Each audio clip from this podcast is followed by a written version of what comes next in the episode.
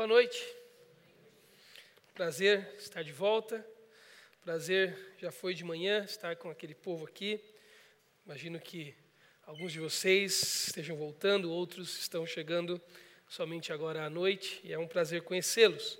Ah, um prazer rever o Jefferson também, ter passado uma parte do dia, conhecer a Thaís hoje. Já tinha tido a oportunidade de conhecer o Jefferson não faz muito tempo, e tem sido uma alegria poder partilhar da amizade dele neste reino de amigos, como ele acabou de dizer.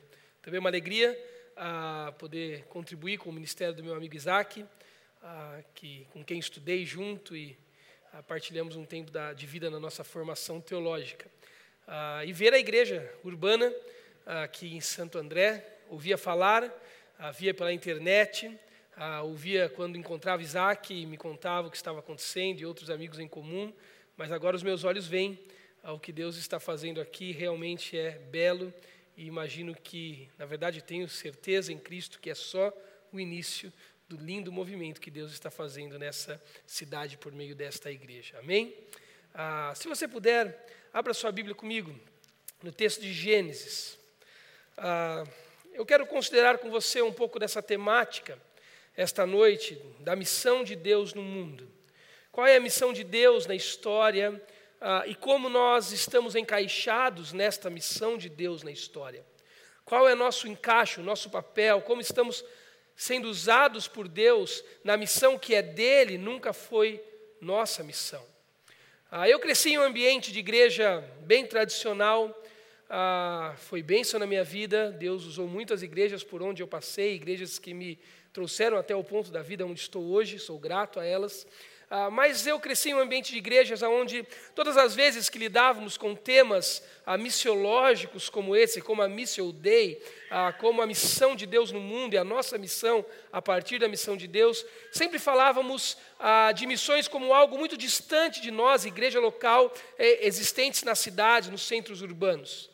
Ah, recorrentemente, ano a ano, nas igrejas que frequentei, ah, que fiz parte ao longo da minha infância, adolescência e até hoje, ah, as igrejas faziam suas conferências missionárias, seus eventos missionários, como aqui essa, esse mês, essa série que está acontecendo na Urbana.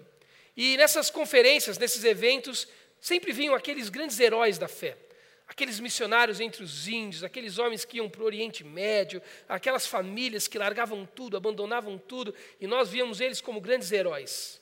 Então eles vinham, contavam as suas sagas de heroísmo mundo afora. E nós nos impactávamos. Chorávamos com eles, víamos as fotos, os slides, achávamos lindo aquelas crianças que estavam abrindo mão, estudando em casa, abrindo mão de educações ah, mais formais, como nossos filhos têm todos os dias, a semana inteira. Então nós nos animávamos com eles, contribuímos financeiramente, porque, na verdade, essa é a parte mais fácil quando se trata de missões, porque a contribuição nos ajuda a ficar distantes o suficiente ah, e pertos o necessário. E depois eles iam embora e nós tínhamos que esperar mais um ano, ou mais um evento.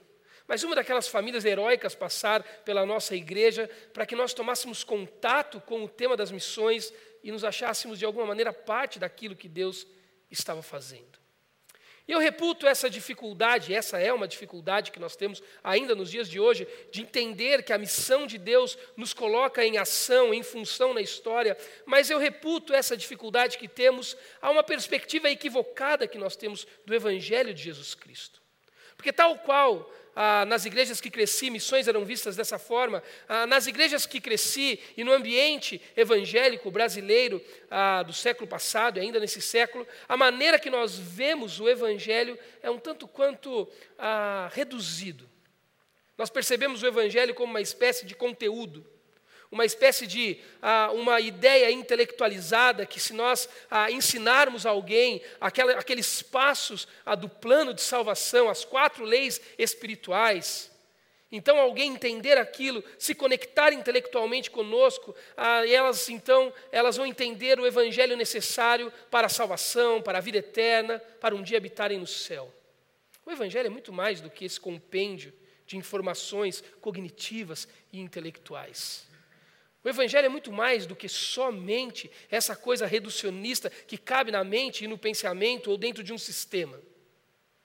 Na verdade, o Evangelho de Jesus Cristo, ele é a resposta para toda a realidade. O Evangelho de Jesus Cristo é a própria realidade. A missão de Deus em colocar o Evangelho dele em curso na história é a resposta para todas as perguntas, inquietações que temos esta noite aqui em nossos corações. Na verdade, o Evangelho de Jesus Cristo, ele é a resposta para as questões que nós ainda nem aprendemos a formular.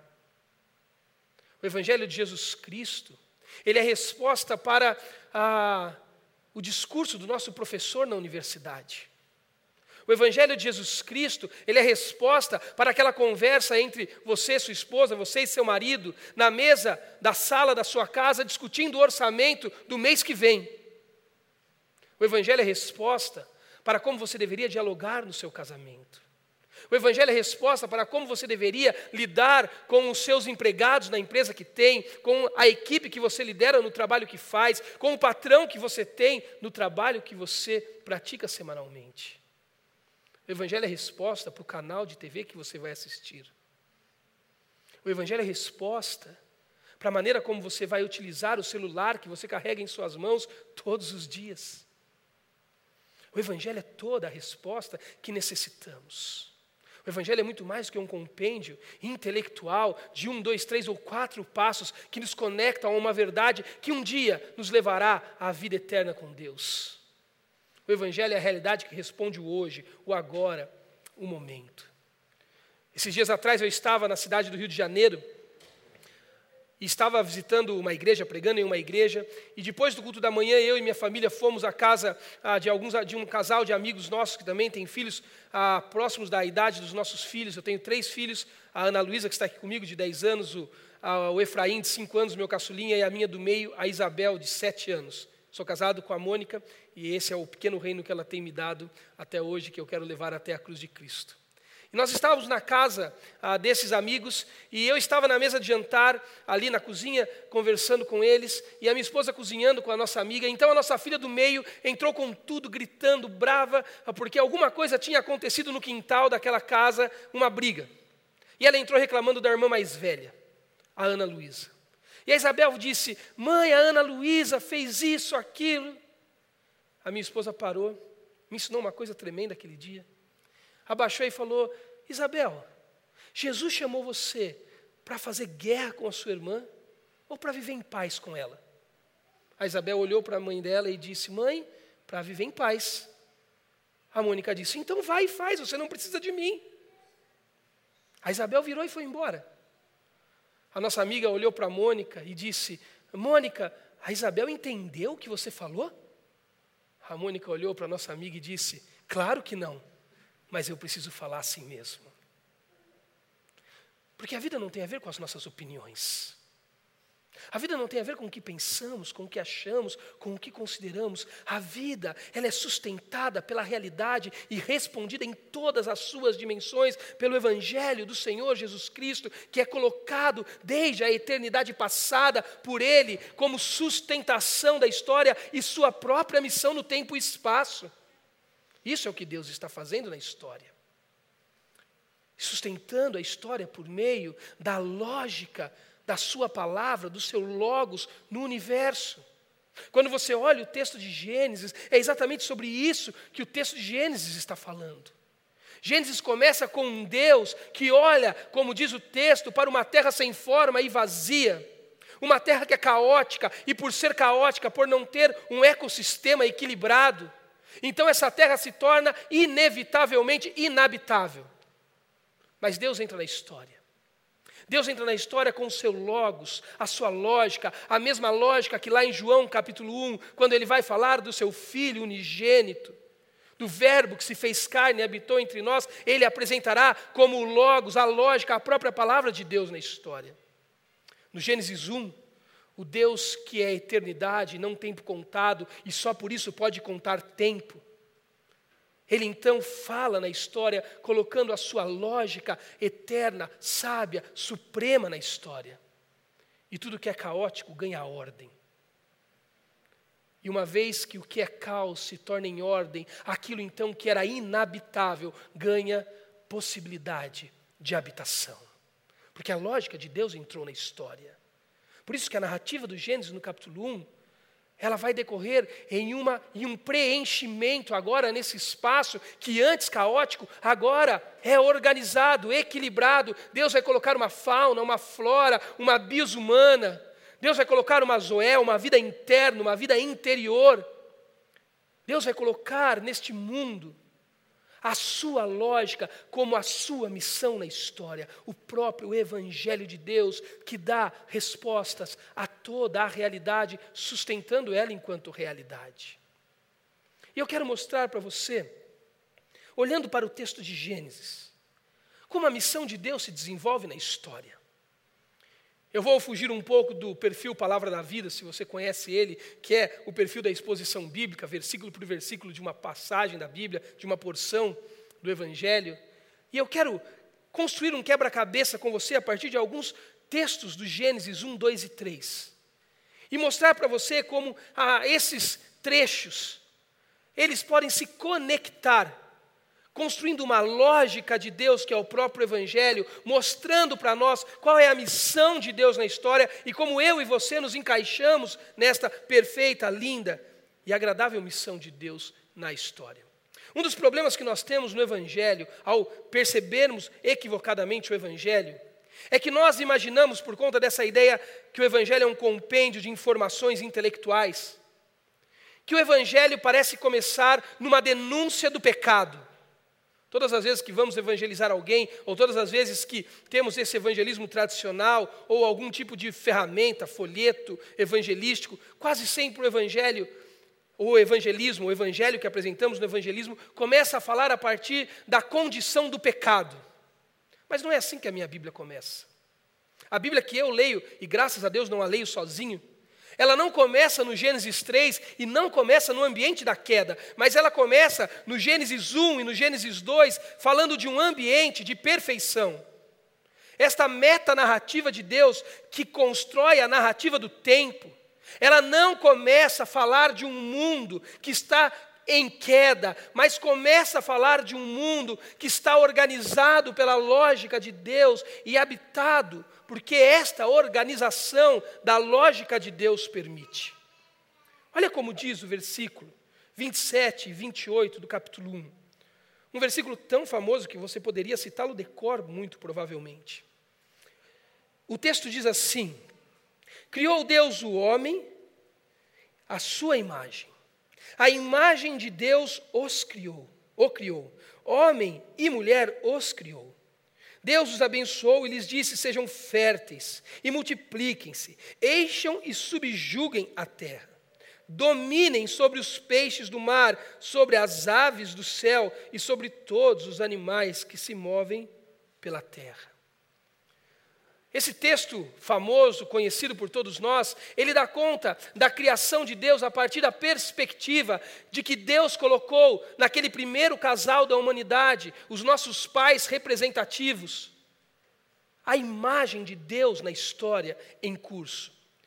Quando falamos de Missile Day, precisamos falar de Gênesis 1, 27 e 28, porque precisamos falar da imago Dei de Deus, da imagem de Deus no mundo, que está intimamente ligada à sua Missile Day, à sua missão no mundo, que é colocar a sua imagem em curso na história.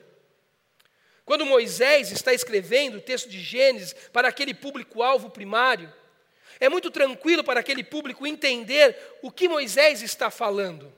Porque essa ideia de uma imagem no jardim é a ideia de uma estátua, de um totem. Deus está dizendo que ele criou Adão e o colocou no jardim, cravado naquele lugar, como uma estátua para representar a imagem de Deus em missão na história. Para o povo original que estava ouvindo o texto de Moisés, é tranquila essa ideia de um Deus que é representado por meio de imagens. Porque em todo o Antigo Testamento, um Deus antagônico ao Deus de Israel, que persegue o povo de Israel, é o famoso Deus Baal. Por todo o Antigo Testamento, você vê Baal antagonizando com o Deus Yahweh.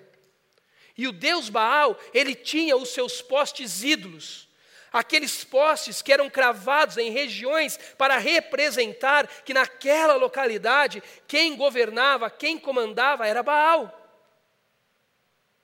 Por isso que lá em Juízes, no livro de Juízes, quando Deus chama Gideão, um dos juízes, para lutar a guerra em favor do povo, uma das primeiras ordens que Deus dá a Gideão é que Gideão vá até uma localidade e destrua os postes ídolos de Baal, para que aquelas pessoas saibam que dali por diante quem vai reinar naquele lugar é o Deus de Israel. Quando Deus coloca Adão no jardim e começa a cravar a sua missão no tempo, missão essa que já está estartada desde a eternidade passada, ele coloca para que Adão represente a imagem perfeita de Deus na história. Assim o Evangelho começa. Assim a missão de Deus se estabelece. Há duas características que você precisa entender, se você está anotando, tem um papel, esse é o momento. Há duas características que você precisa entender quando você pensa em, em imagem e semelhança, na imago Dei de Deus. A imagem Dei de Deus tem duas características. A primeira característica da imagem de Deus é que a imagem de Deus na humanidade é uma imagem substancial. O que significa isso? Que Deus colocou no ser humano, como o único artigo da natureza que tem isso, características do próprio Deus em nós o que na teologia chamamos de atributos comunicáveis. Deus comunicou atributos da própria divindade à humanidade, ao ser humano. Atributos como intelecto, volição, emoção. Só a humanidade, só o ser humano tem tais atributos, só o ser humano tem imagem substancial de Deus. Por isso que você não sai na rua e não vê um cachorrinho pregando um, no poste o cartaz do seu, cão, do seu cão amigo que fugiu, escrito oferece recompensa, chorando pela perda do cão. Ele não faz isso. Porque, embora muitos acreditem que sim, cachorros não carregam a imago Dei de Deus como nós carregamos. Por isso que um ladrão rouba uma televisão da casa de alguém e não sai pela frente com a cara descoberta, assoviando e cantando cânticos de alegria. Ele sai pelo fundo, com a cara coberta e fugindo. Por quê? Porque ele sabe que é errado. Aí você diz, mas por que ele sabe que é errado? Ele é ladrão. Não faz sentido. Porque ele carrega em si um senso de imoralidade, como Paulo fala aos Romanos, uma tábua de lei cravada no coração do homem. A imagem de Deus no homem é uma imagem substancial. Eu e você carregamos a substância do Deus trino, perfeito, soberano em nós. Nós fazemos isso enquanto comunidade que somos, representando o Deus que é um Deus trino, uma comunidade em si mesmo. Por isso que este homem e esta mulher que Deus criou, ele criou e vai fazê-los no capítulo 2, no versículo 24, uma só carne, uma errada uma junção, ou seja, unir diversidades em unidade, assim como Deus trino é. A família Deus representando a família, a família homem representando a família Deus no mundo. Porque a segunda característica da imago Dei é uma característica representativa. A primeira característica, uma característica substancial. O ser humano recebeu de Deus como dádiva divina atributos comunicados a ele, ao ser humano, que nenhum outro artigo da criação tem. E recebemos, para cumprirmos essa segunda característica, sermos representantes de Deus na história. A missão de Deus é colocar no curso da história a imagem, a glória da sua imagem. E eu e você fomos colocados no tempo como criação do Deus eterno para ter a substância do Deus eterno em nós enquanto imagem e para representarmos essa substância enquanto representantes da família Deus na história. Fazemos isso enquanto indivíduos, fazemos isso como comunidade, fazemos isso como família, fazemos isso porque esta é a missão de Deus na qual fomos colocados como agentes em função nela. Mas o texto continua.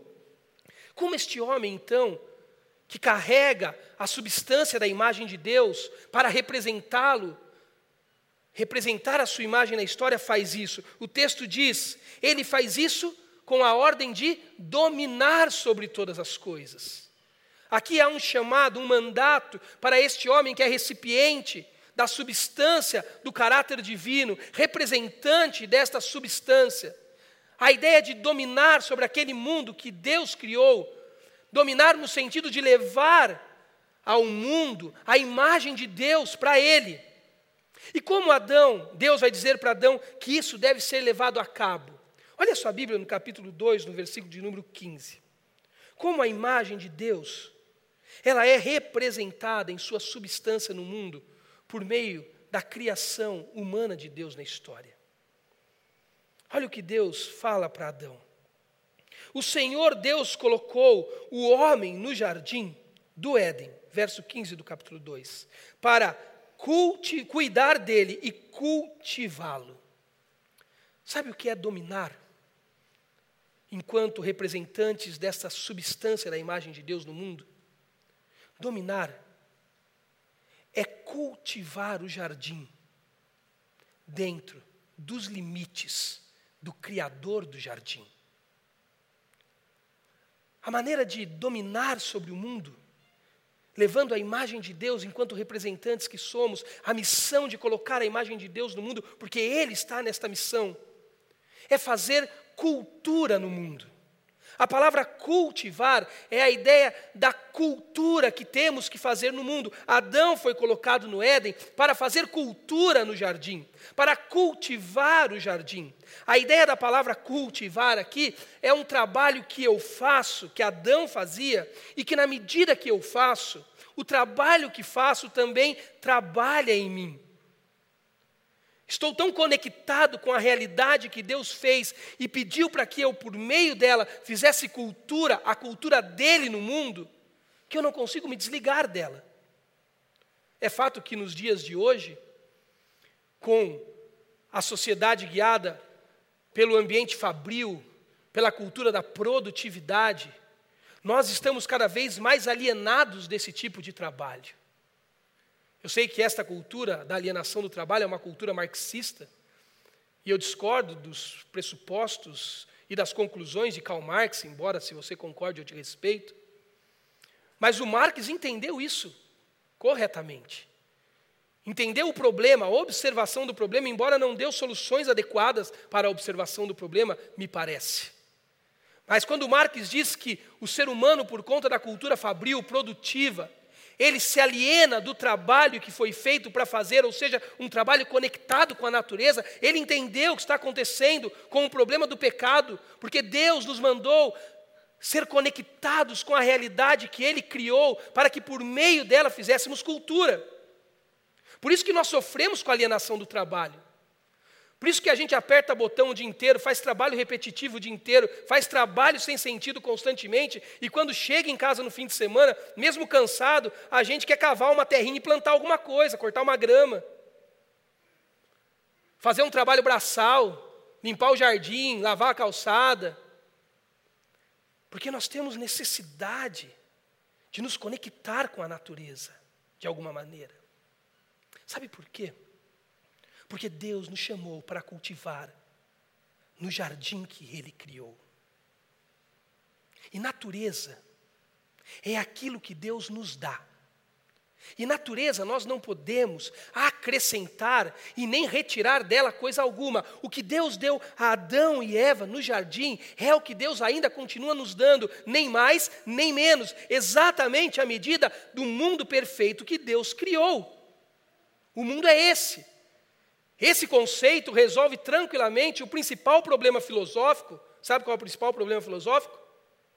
Principal de todos. Quem nasceu primeiro? O ovo ou a galinha? Esse é o principal problema da filosofia.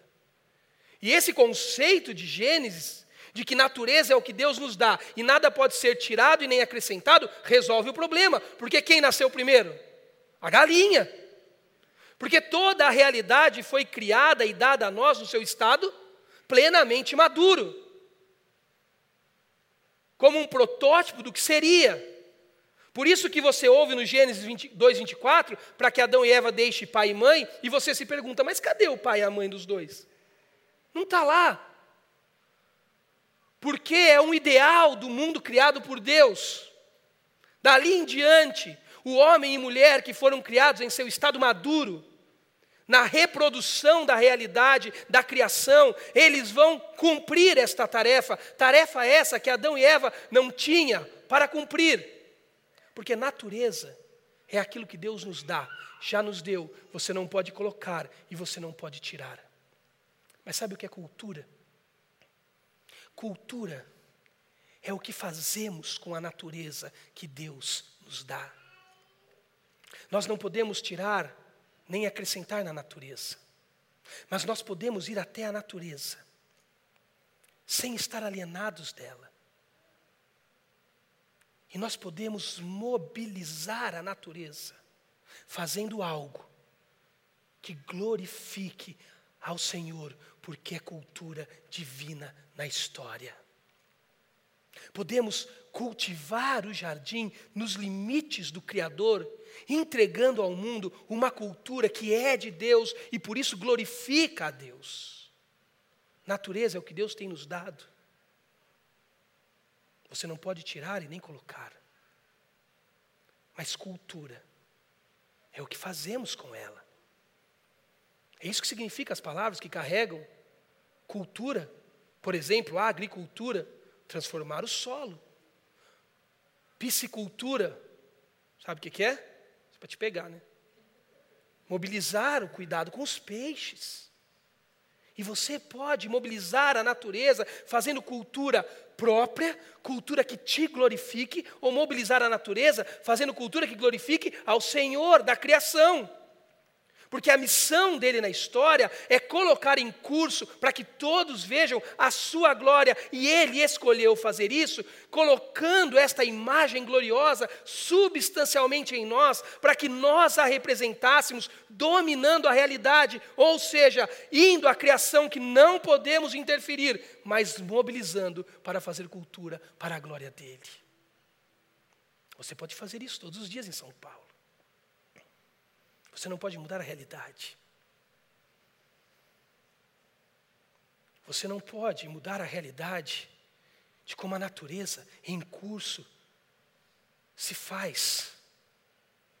Mas você pode interferir nela, mobilizando e criando cultura para a glória de Deus. Você não pode ir a um velório e mudar a natureza que se apresenta naquele lugar como a morte física do corpo. Você pode? Porque mortos estão mortos. Eu pastorei por 11 anos uma igreja local e eu só ia fazer velório porque eu tinha uma segurança que o morto não ia levantar, porque se levantasse eu saía correndo.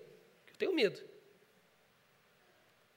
Mas você pode ir a um velório e olhar para a natureza que se apresenta de maneira a não poder acrescentar e nem tirar dela, mas mobilizar naquele ambiente cultura de Deus que glorifique a Ele, porque você é estátua dele na história, recipiente da imagem da glória dele, representante, dominante na história, fazendo cultura no tempo. Agora, sabe como você faz? Deus é tão lindo no na engenharia da sua criação, que Ele não só te colocou lá com a imagem dele para representá-lo, dominando sobre o jardim, para fazer cultura com a natureza que ele te deu, transformando a natureza para a glória dele, como ele deu os limites necessários para que isso acontecesse. Ele te deu as salvas-guardas necessárias para que você pudesse realizar tal cultura no mundo. Lembra que eu disse que cultura é cultivar a criação dentro dos limites do Criador. Olha como o texto continua. E o Senhor Deus ordenou ao homem, coma, li, ordenou ao homem, coma livremente de qualquer árvore do jardim, mas não coma da árvore do conhecimento do bem e do mal, porque no dia em que dela comer, certamente você morrerá. Deus dá um limite para Adão. Deus diz: Adão, vá ao jardim, Vá àquela natureza que você não pode tirar e nem acrescentar. Mobilize a natureza para a minha glória, não para a sua. Mas faça isso, Adão, dentro de limites. Sabe por quê? Porque Deus queria a profunda felicidade e liberdade para a felicidade em Adão. Por isso Deus coloca limites. Os limites aqui no jardim não são limites restritivos para Adão, mas os limites que Deus coloca no jardim são portas de entrada à perfeita liberdade e abundância que o jardim queria oferecer a Adão, que a criação podia oferecer a Adão. Deus diz: Adão, coma livremente, o jardim é para você, se lambuze, curta o jardim de montão. Mas Adão, não toque naquela árvore. Sabe por quê? Porque os limites que Deus coloca na criação são limites que promovem liberdade e abundância. Deixa eu tentar te explicar isso. Há duas características que estão intimamente ligadas, me parece, aos limites que Deus coloca para Adão e Eva no jardim. A primeira característica é que um jardim como o do Éden, o jardim do equilíbrio divino, necessita de limites para que o ambiente seja de fato equilibrado. Não há equilíbrio em ambientes que não existem limites. Essa é a teologia da nossa mãe, olha, há muito tempo. A nossa mãe fala para isso, isso para a gente desde que a gente é criança. Quando ela diz: Olha, tira a meia da sala, arruma a cama quando acordar, tira o prato da mesa, lava a louça. Porque em lugares sem equilíbrio, em lugares sem limites, não existe equilíbrio. Deus coloca limites no jardim para que Adão usufrua da plenitude de um ambiente equilibrado. A segunda característica do limite no jardim é que o limite no jardim do Éden ele é a possibilidade da negação. E só é possível um lugar equilibrado, perfeito, quando existe a possibilidade da negação. Porque todas as vezes que nós não temos a possibilidade de nos negar a algo, nós somos escravos dos nossos próprios desejos. Deixa eu tentar te explicar. Sabe por que aquela árvore estava no jardim? Para que Adão tivesse alguma coisa naquela realidade plena e abundante. Que ele pudesse se aproximar dela e dizer para ela: Não, eu não vou pegar você. Porque se Adão não tivesse condições de fazer isso, um limite para que ele falasse não para tal limite, Adão seria escravo dos próprios desejos dele e Adão jamais conheceria o conceito de liberdade.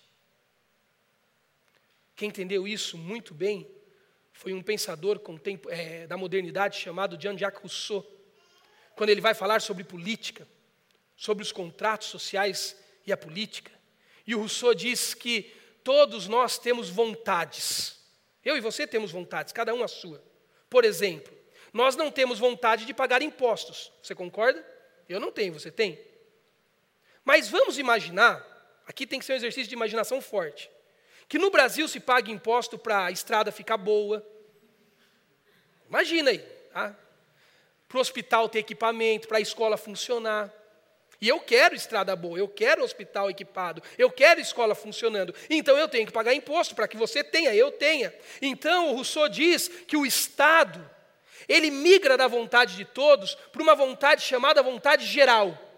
Ou seja, todos vão pagar impostos, não porque todos querem, mas porque todos vão pagar, porque esta vontade geral, ela vai te forçar, olha que antagonismo, te forçar a liberdade de querer pagar impostos. Sabe o que aquela notinha fiscal faz no posto de gasolina todos os dias com você?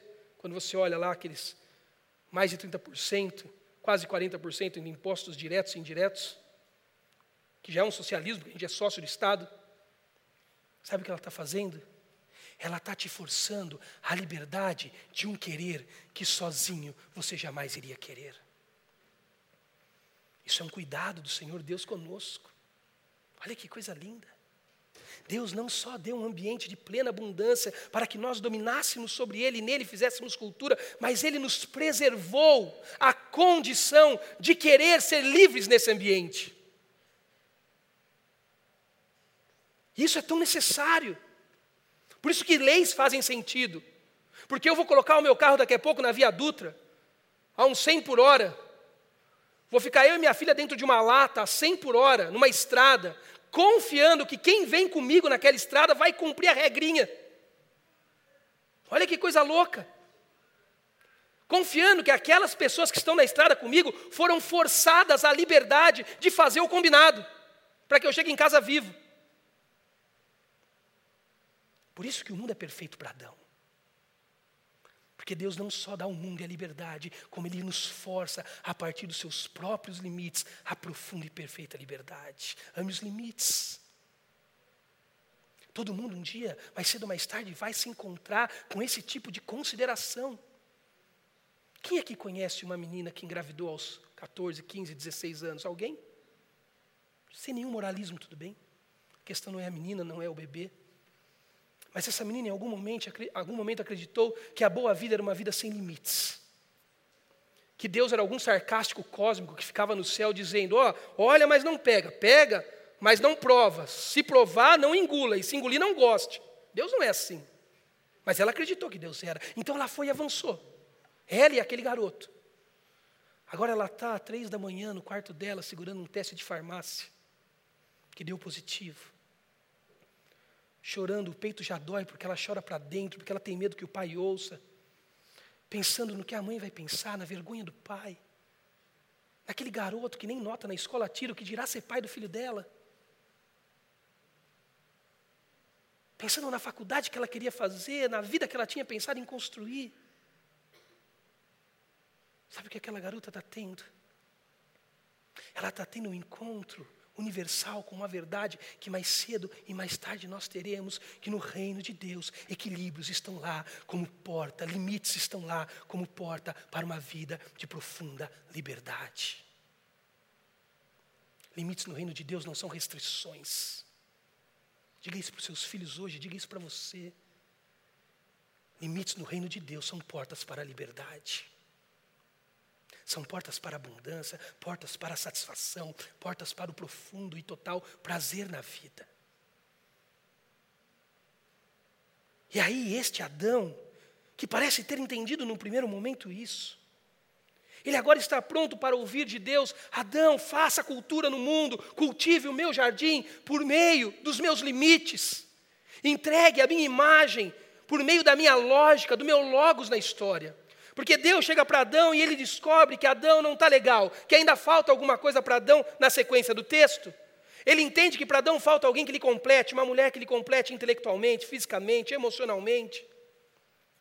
E aí Deus então cria os animais e ele diz a Adão: Adão, faz o seguinte, vá à fauna do jardim e nomeie os animais segundo os seus, as suas vontades, segundo o que você quer fazer. E Adão vai. E sabe por que Adão vai? Porque Adão tem que dominar sobre aquele lugar.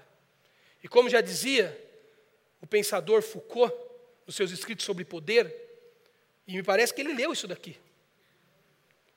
Que todo mundo que vai dominar, antes tem que nominar. Porque quem nomina, domina. Se eu falar para o meu menino Efraim que isso aqui é um cavalo, essa mesinha é um cavalo, ele vai cavalgar aqui em cima. E pode o Jefferson tentar convencer ele que não é um cavalo, que ele vai continuar cavalgando. E ele vai falar, não, tio, é um cavalo. Fala, Fraí não é uma mesa, é um cavalo. Por que você acha que é um cavalo? Porque meu pai falou. E o que eu falo para meu menino é lei.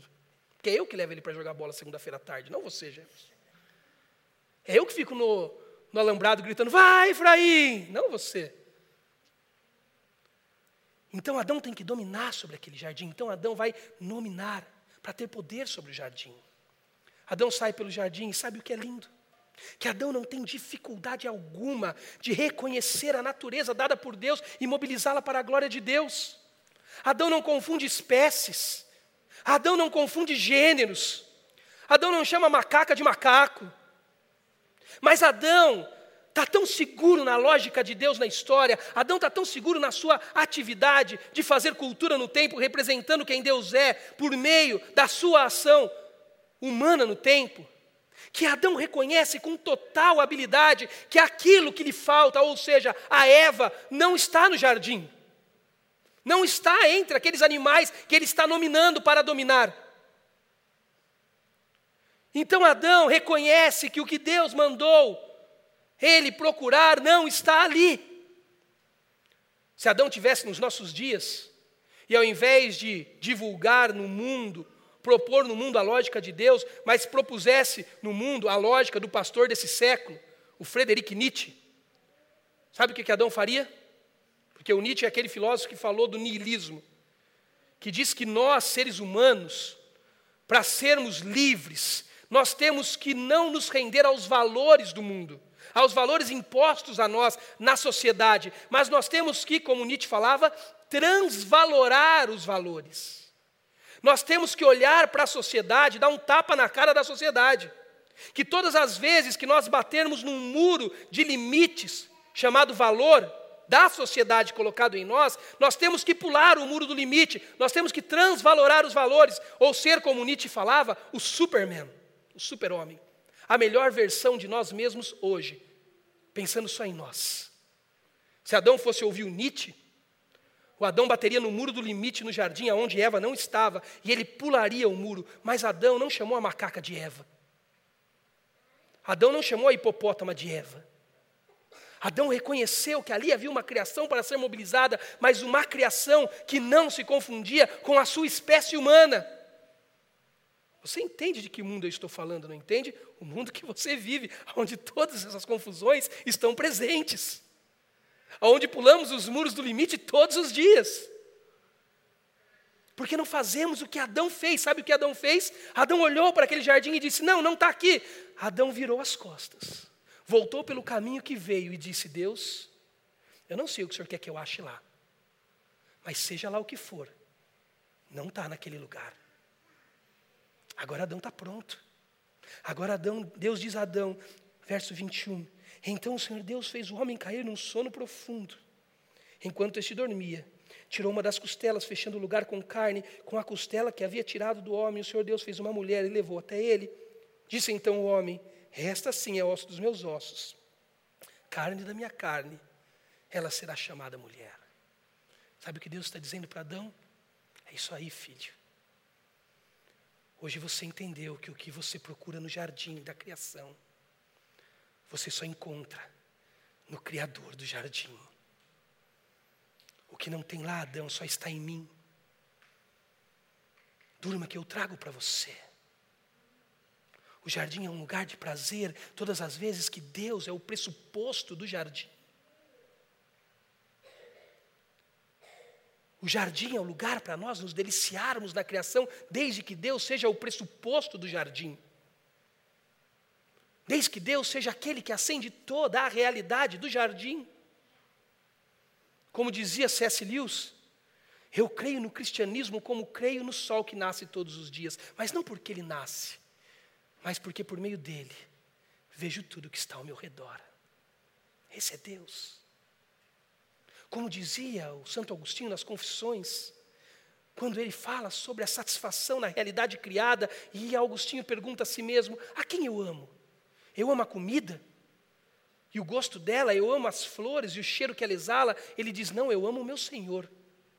Mas quando amo o meu Senhor, eu amo a comida, porque eu como e o sabor me satisfaz. Eu amo as flores porque eu sinto o cheiro e o cheiro não vai embora.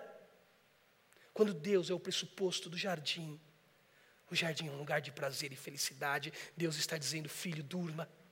E eu trago o que te falta, porque o assunto nunca foi o jardim, o assunto foi o jardineiro deste lugar.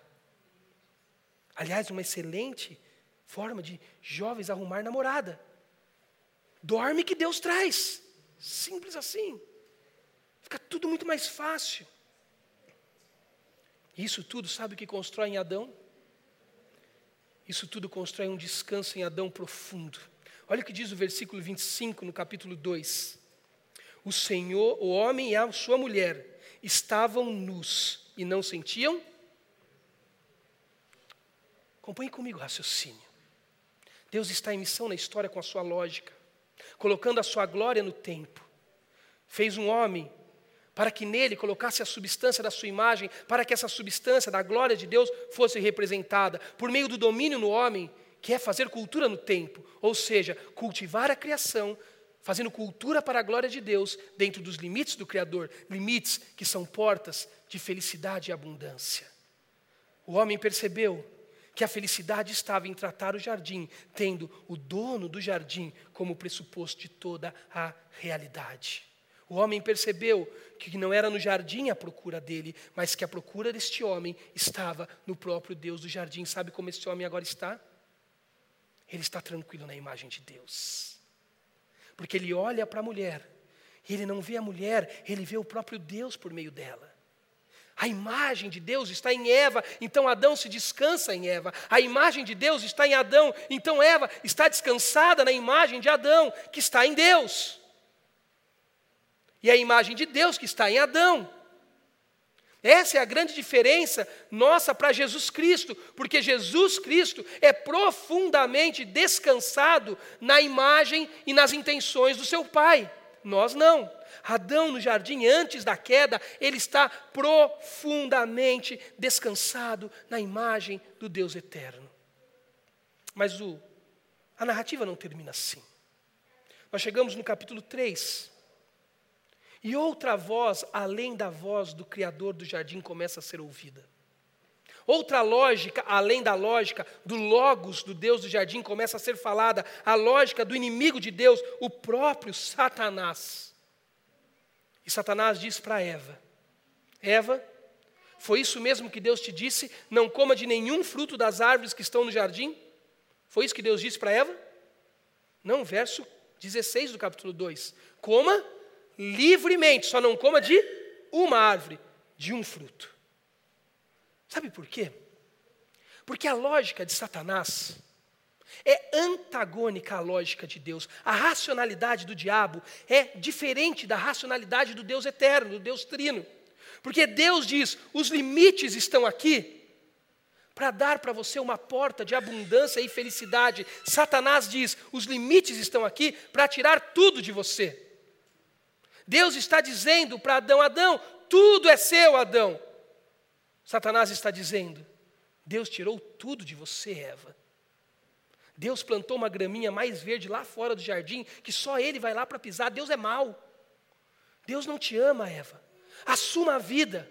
Assuma para você a realidade da sua existência e faça ao seu modo, Eva. Deus não é bom, Deus não é suficiente, Deus é mau. Nós lidamos com esse discurso até hoje. Porque a lógica da racionalidade de Deus é a seguinte: Deus sempre parte com o seu diálogo a partir da abundância, do que sobra. Satanás sempre parte do seu diálogo a partir da escassez, do que falta. Nós precisamos entender que o Evangelho de Deus fala de um ambiente que nos deu tudo o que precisamos para vida e piedade. Tudo. E sabe o que é tudo? Eu vou te falar o que é tudo no grego. Sabe o que é tudo no grego? Tudo no grego é tudo.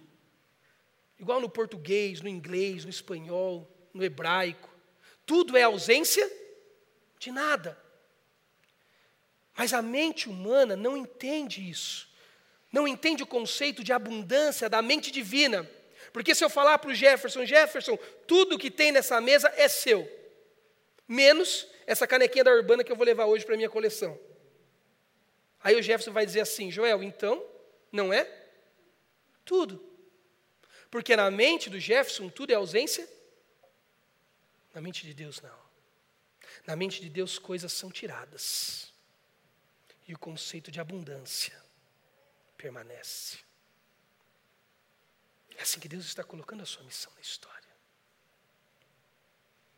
Diz Paulo aos Colossenses: Deus é tudo em todos nós. Agora, olha o que acontece. Eva vai até o fruto que Deus disse para ela não comer. Porque Eva acredita que de fato que Deus não é tudo que ela precisa. Então Eva vai até o fruto e pega o fruto. E quando Eva pega o fruto, ela constrói um diálogo com esta narrativa, com esta racionalidade do diabo. Eva vai atrás de uma coisa que ela ainda acha que falta para a plena satisfação dela. Eu costumo dizer para os meus alunos que é nesse ponto da história que se cria o conceito de utopia. Sabe utopia? Eduardo Galeano, um, um escritor uruguaio que já, já falecido, escreveu um célebre texto, às vezes abertas da América Latina. Ele diz que a utopia é tudo aquilo que, quando nós damos um passo em direção a ela, ela dá um passo para longe de nós. Eva olhou para aquele fruto e disse: Eu quero. E Eva pegou. No dia que Eva pegou aquele fruto, sabe o que aquele fruto fez? o fruto deu um passo para longe de Eva. Sabe o que Eva teve que fazer no outro dia? Dar um passo em direção ao fruto. Sabe o que o fruto fez? Deu um passo para longe de Eva. Você entende por que nós vivemos uma sociedade atrás de um mundo utópico? Porque nós não estamos descansados na imagem perfeita do Deus que nos fez para descansar plenamente nele. Olha o que aconteceu com Adão e Eva no versículo 7.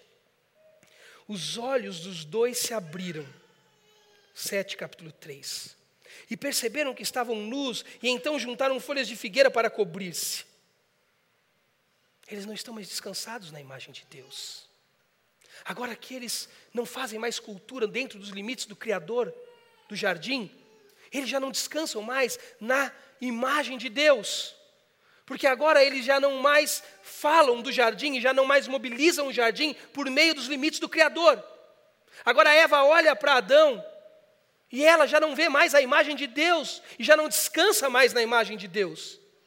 Agora Eva se sente acusada por Adão, Adão acusado por Satanás, ambos com medo de Deus porque a imagem de Deus perfeita os constrange, eles estão nus, sente vergonha, o ambiente do jardim ganha um profundo desequilíbrio, porque os limites foram quebrados limites de, que são portas para a abundância e para a felicidade. E o que eu quero dizer para você, caminhando para o final, é que é neste ponto da história que a missão de Deus, a missio Dei de Deus e a nossa o nosso encaixe na missão de Deus é totalmente deturpado.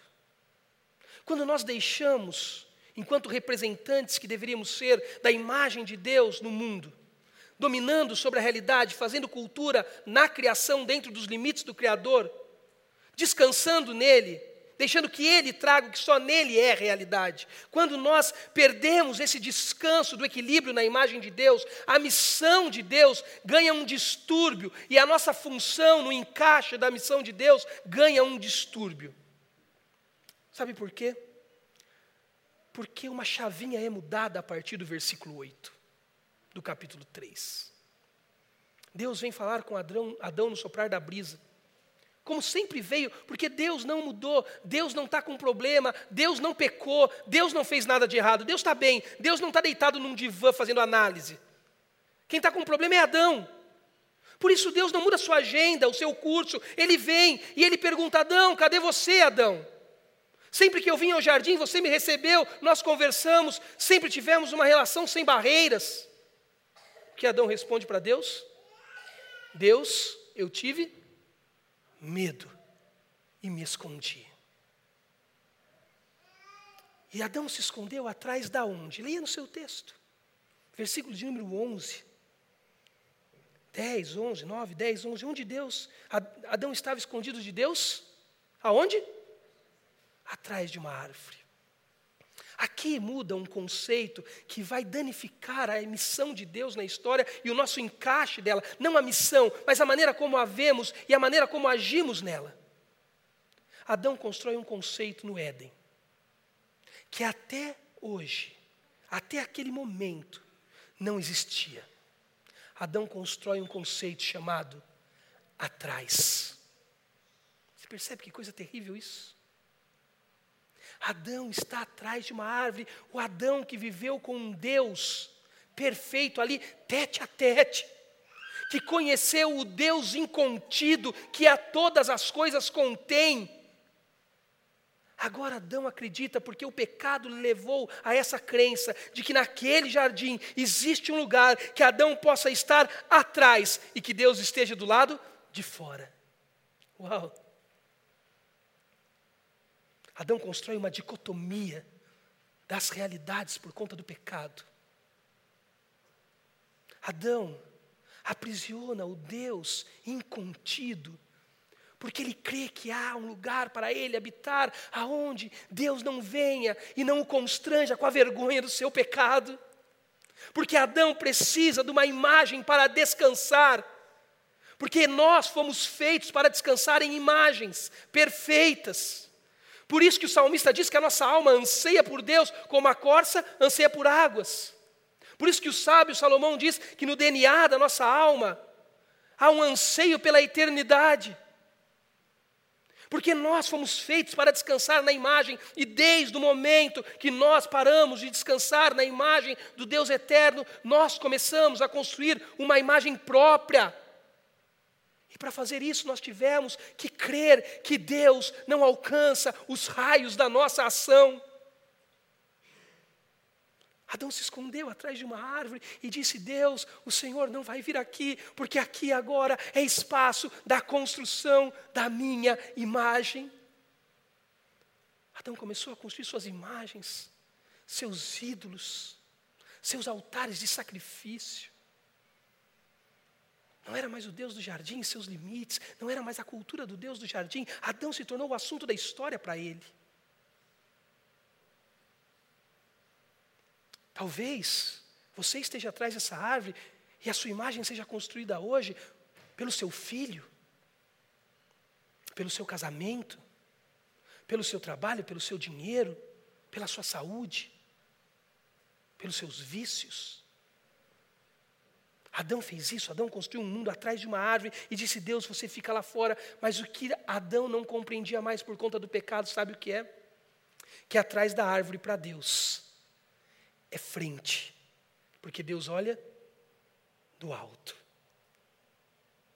Atrás da árvore para Deus é frente, porque Deus olha. Não há lugares que possamos esconder de Deus. O salmista disse, como foi falado aqui pelo Léo, que se você subir ao mais alto, ele está, se você descer ao profundo, você o encontra, porque Deus é incontido, está em todos os lugares. Não há lugar para se esconder do Deus eterno, como dizia o reformador Abraham Kuyper. Não há lugar na realidade que Deus não chame de seu, e que Ele não queira dominar e tomar conta. Não há lugar que Deus não alcance, que Deus não toque. A missão de Deus na história é colocar a sua imagem, a glória da sua imagem em curso por meio de você, representando a glória dele na história, fazendo cultura, dominando a realidade dentro dos limites do Criador. Entendendo que tudo é nele, tudo começa por ele, então descanse na imagem dele. Mas quando você decidiu fazer cultura, quando Adão decidiu fazer cultura pecaminosa, colocando a nós mesmos como referencial da imagem, nós construímos um mundo onde nós não mais cultivamos para a glória de Deus. Por isso é confortável, queridos, viver momentos como esses, trazer pessoas como eu, que trabalham no ministério integralmente, como a gente gosta de falar, missionários que invadem tribos de índios, o Oriente Médio, e dizer: o problema é dele Missões é com Ele.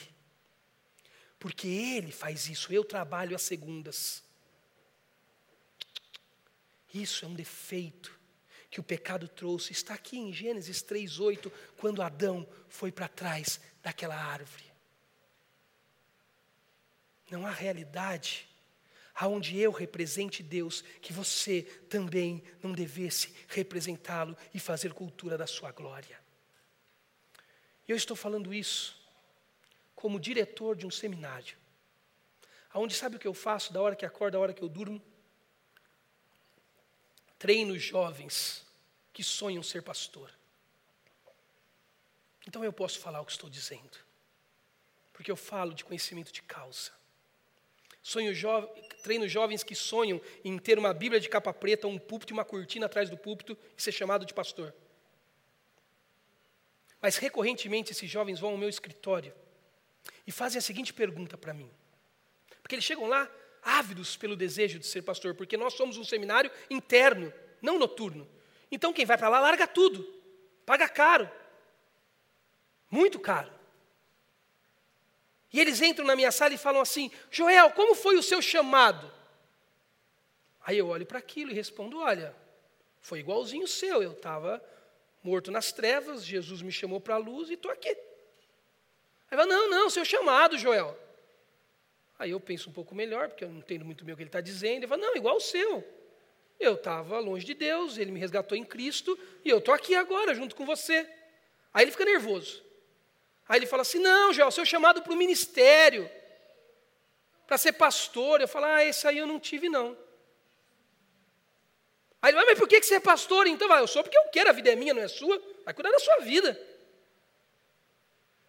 Mas eu tenho que dizer para ele: Eu sou pastor porque o Deus eterno me criou como recipiente da imagem da glória dele, me colocou no curso da sua missão como representante para dominar a criação nos limites do Criador, fazendo cultura descansado na sua imagem. E quando eu descanso na imagem de Deus, eu entendo quem eu sou, tudo que ele fez em mim, e os, as minhas características são convertidas pela cruz de Cristo, e eu descubro que os meus potenciais podem servir tanto para ser um pastor de igreja, como para ser um executivo de empresa, para ser um professor de seminário, como para ser um professor universitário. Mas eu, Joel, escolhi fazer fazer isso. E se um dia eu tiver que deixar de fazer por alguma razão, porque a minha esposa vai acordar e vai dizer: não quero mais morar aqui em Atibaia, quero voltar para perto da minha mãe, vai trabalhar, vai se virar para me sustentar. Eu tenho que ir. Porque minha esposa é muito mais importante do que o que eu faço na palavra da vida. Muito mais prioridade do que a igreja que estou pastoreando agora, em Atibaia. Só que daí a coisa fica mais hardcore lá no seminário. Aí eu vou para a sala de aula e um aluno fala assim para mim: Mas Joel, então você quer me dizer que Deus não me chamou para ir para a tribo de índio desde que eu tinha oito anos de idade e ouvi aquele missionário na conferência? Aí eu tenho que dizer com toda honestidade: Não. Mas como, Joel? Eu pago seu salário, estou aqui para você me treinar. Eu digo: Então, mas Deus não te chamou. Deus te chamou para ser recipiente da glória dele, representá-lo na história, dominando a criação dentro dos limites do Criador, fazendo cultura no tempo, descansando na imagem dele, se entendendo enquanto agente da cultura de Deus na história. Agora é lindo, um jovem como você, que está tão alinhado à missão de Deus no tempo, que quer fazer tal cultura enfiado numa tribo de índio. Mas seja honesto em dizer: eu estou pegando o avião indo para lá, porque eu decidi esta agenda para cumprir uma missão que nunca foi minha, mas que é de Deus. Deus não precisa de mim. Sabe por que eu estou dizendo isso? Porque o meu desafio a você é que você saia por essas ruas, bairros de São Paulo e do ABC e tal qual eu, vou para Atibaia hoje, amanhã vou acordar, vou para o meu escritório para voltar a treinar jovens para o ministério pastoral, urbano. Que você entenda que a mesma missão de Deus, na qual eu estou sendo representante dela na história, embaixador, é a missão que você tem amanhã cedo, seja lá aonde você for. A única diferença que eu e você temos é que nós escolhemos, nós escolhemos agendas distintas. Somente isso. Saia daqui hoje, certo de que você não tem uma missão. Deus tem uma missão. Colocar a glória dele nesse tempo. Que você apenas é representante na arte de fazer cultura para a glória de Deus. Descansado na imagem dele, entendendo quem você é, fazendo escolhas no cumprimento da missão de Deus, da qual você foi feito graciosamente parte dela. Eu gosto de terminar pensando nesse texto, porque Adão está atrás daquela árvore confundindo as coisas, achando que Deus pode ser contido para lá e ele ficar aqui escondido. E eu gosto de imaginar que Deus chega para Adão naquele jardim, e aqui são palavras do Joel e de mais ninguém, tá bom? É só do Joel. Mas eu gosto de imaginar Deus chegando naquele jardim e falando assim: Adão, filho, vem aqui para fora. Vamos bater um papo, vamos conversar, vamos, vamos falar como a gente sempre falou, cara a cara. Eu gosto de imaginar Adão falando: Deus, eu queria ir, mas eu não consigo. Aqui atrás é sujo, é pesado. Eu sinto Eva me acusando, eu sinto a Satanás me culpando, eu sinto a sua imagem me constrangendo. Eu não consigo ir aí, Deus. Eu imagino Deus olhando para Adão e dizendo: Eu entendo, meu filho. Eu entendo que você não consegue vir até aqui. Por isso, Adão, eu vou sair de fora do tempo. Eu vou entrar na cronologia dos fatos. E vou vir na semente da mulher trazendo na história a minha imagem perfeita de novo, aquela que você deveria fazer cultura dela no mundo. Vou tornar a ela visível e acessível para você, Adão. E um dia, filho, eu vou arrancar essa árvore que colocou você numa dimensão que você acredita que eu não chego lá. Eu vou plantar na frente de você e no lugar desta árvore uma cruz, Adão. E nesse dia Eva vai voltar a olhar para você e vai me ver em você. Satanás não vai mais te acusar, Adão. Você não vai ter medo mais da minha imagem. E você vai desistir de si mesmo, Adão. E vai se render a mim. Hoje de manhã eu não contei isso, mas eu estava me lembrando agora à tarde. Lembrando desse texto. Quando eu pastoreava a igreja em Jacari, eu tinha uma menina na minha igreja, uma linda menina. Hoje é jornalista. E ela perdeu o pai dela com câncer. Um câncer fulminante. Poucas semanas o pai se foi, depois de descoberto. Então, era uma madrugada, já início da madrugada, eu ainda estava acordado, eu recebi um telefonema e me avisaram que o pai dela tinha falecido. Eu não conhecia muito bem o pai dela, ele era de uma outra igreja, mas era um homem de Deus. Então eu passei na casa de um presbítero da nossa igreja, o Luciano, passei na casa do Tales, o nosso pastor de jovens, fomos todos para lá. Uma cidade do lado de Jacari chamada Santa Branca, pequenininha cidade. Fomos até lá, chegamos na casa dela, uma casa simples, lotada de gente. Família em peso. Muita tristeza, choro. Eu entrei pela porta. Aquela menina veio na minha direção ah, e falou assim: Joel, aonde está o meu pai? E eu levei um susto com aquilo e eu falei: Olha, eu conheci o testemunho do seu pai. E a Bíblia me diz que o seu pai está com Deus agora. Seu pai está no céu. Mas ela não queria saber disso. Isso ela sabia. Ela queria saber como o pai dela estava naquele momento. Tudo que a gente quer saber é de quem a gente ama. Se eu deixar o meu filho lá na casa do Léo, eu vou ficar ligando, Léo, você cobriu, não bateu nele. Porque eu me preocupo com quem eu, eu amo. Aí eu falei para ela, filha, olha, eu sei pouco sobre o céu. A Bíblia ela abre uma janelinha, quando você vai meter a cabeça, ela fecha. Eu sei pouco sobre o céu. Eu disse para ela, mas eu vou fazer uma coisa, eu vou imaginar o céu com você. Lotou de gente em volta que nem conhecia Jesus. Eu falei, eu tenho que dizer alguma coisa. Falei para o pastor de jovens, fala aí, pago você para isso, ele não quis. Aí eu falei, olha, eu imagino que seu pai, as questões teológicas você pergunta para o Isaac depois, tá? Só uma cabana mesmo. Eu disse, eu imagino que seu pai está chegando no céu agora. E Deus está olhando para ele e está dizendo assim, ô, onde você vai? Está doido? Não é assim não, aqui é o céu, cara. Que não é qualquer lugar, é o céu. E eu sou Deus. E você, é só você, pode ir embora. Suma daqui. Aqui é o céu. E eu disse para ela, diante de tal argumento, não há contra-argumentação.